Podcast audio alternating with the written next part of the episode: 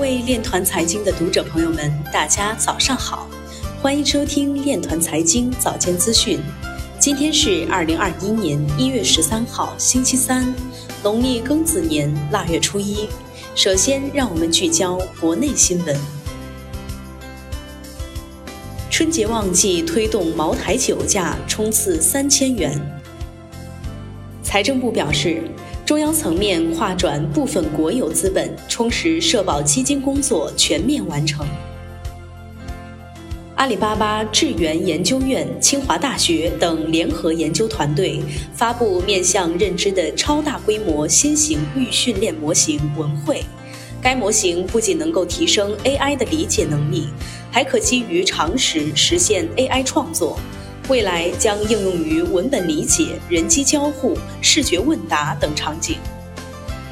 高通发布第二代超声波屏下指纹识别器，可使手机解锁速度快百分之五十。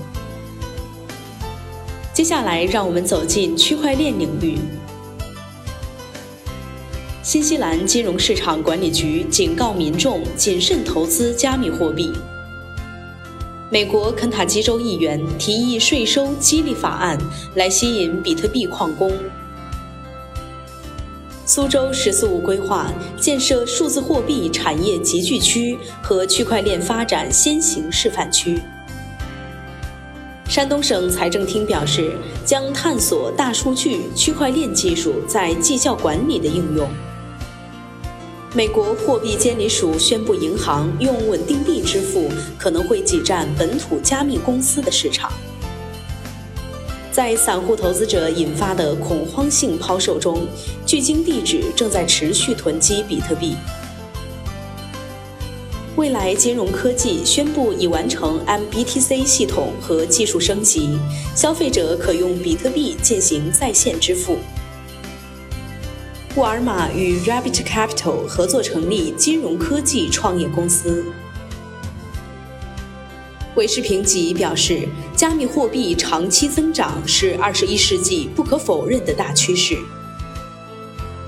亿万富翁表示，加密货币就像互联网泡沫，只有少数可以幸存下来。二十一世纪经济报道刊文称，随着区块链技术日益发展。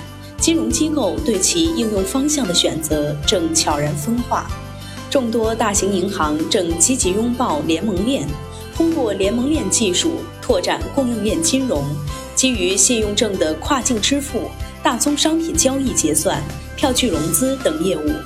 相比而言，众多中小金融科技机构则借助 DeFi 技术。纷纷布局基于去中心化架构的数字货币抵押融资、信贷、保险、支付等新业态。